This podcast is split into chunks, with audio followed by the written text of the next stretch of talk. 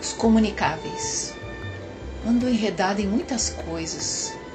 A maioria delas nem presto atenção porque não possui um rabicho que se conecte a mim. Então, de pura implicância, me desvencilho com a maior facilidade. Porque afinal de contas, tudo que não está conectado não parece ter importância. E assim vão se somando irrelevâncias das mais variadas formas. Por esse motivo, ando no arresto de tantos cabos que faz parecer que a vida se encontra dependurada em algo, ou melhor, em tudo. As combinações de antigamente, todas, dão uma pinta de falência geral, porque com certeza parecem hoje terem sido feitas de forma telepática, porque estávamos no local combinado e sem atraso, somente com o ajuste firmado no dia anterior ou, quiçá, muito antes. Não havia necessidade de confirmar. O dito era cumprido e com rigor, de local e horário, fosse qual fosse o compromisso.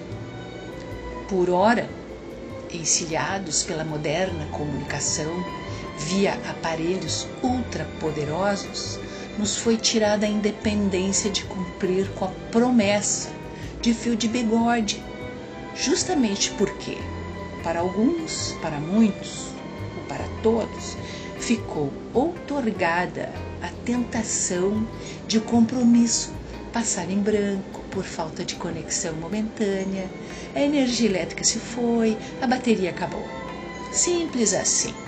Vez ou outra, pode se fazer muito tentador ignorar o lufa-lufa das redes sociais, que nos acaçapa no corner dos minutos de o um dia inteiro. Enlouquecidos com o pisca-pisca eletrônico, fica bem difícil se evadir da ciranda multicolorida do viés da vida moderna, com seus ícones chamativos e, em sua maioria, passíveis da importância que lhes são conferidos. Fica parecendo, de certa maneira irônica, que o dito pelo não dito nunca teve tanta notoriedade